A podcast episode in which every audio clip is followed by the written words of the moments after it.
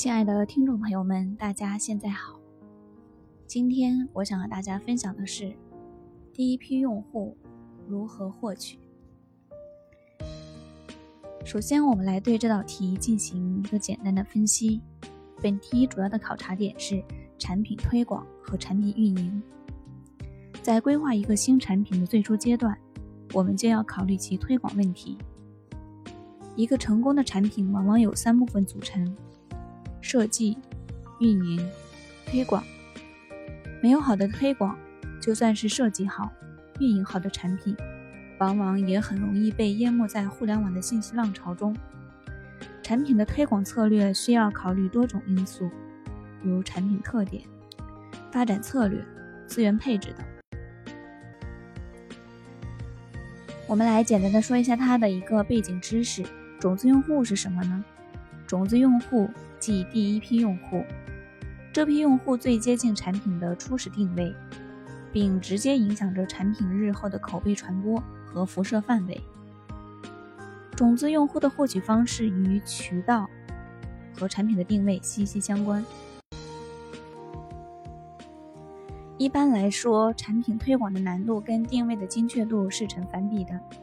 一个产品定位越精确，推广的难度就越低，因为如果产品所要解决的就是某一个细分群体的某个具体需求，那么只要找准目标用户聚集的渠道，就能高效且快捷地找到他们。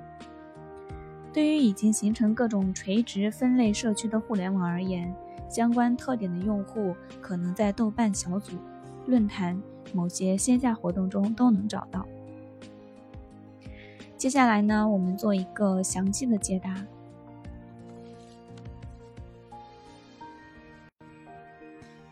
一、产品类型的基本分类，我们可以分为社区类，比如知乎、豆瓣、虎嗅网；社交类，如微信、来往；工具类，如联盟、打车、云笔记。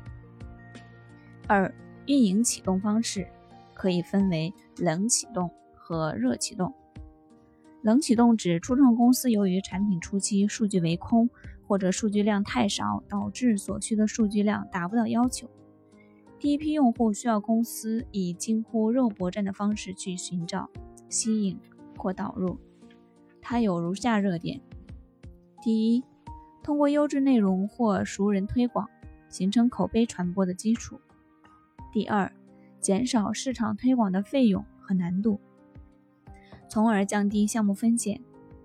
第三，控制产品发布节奏，为快速迭代赢得时机。热启动，公司通过大量的资源投入，让产品迅速启动。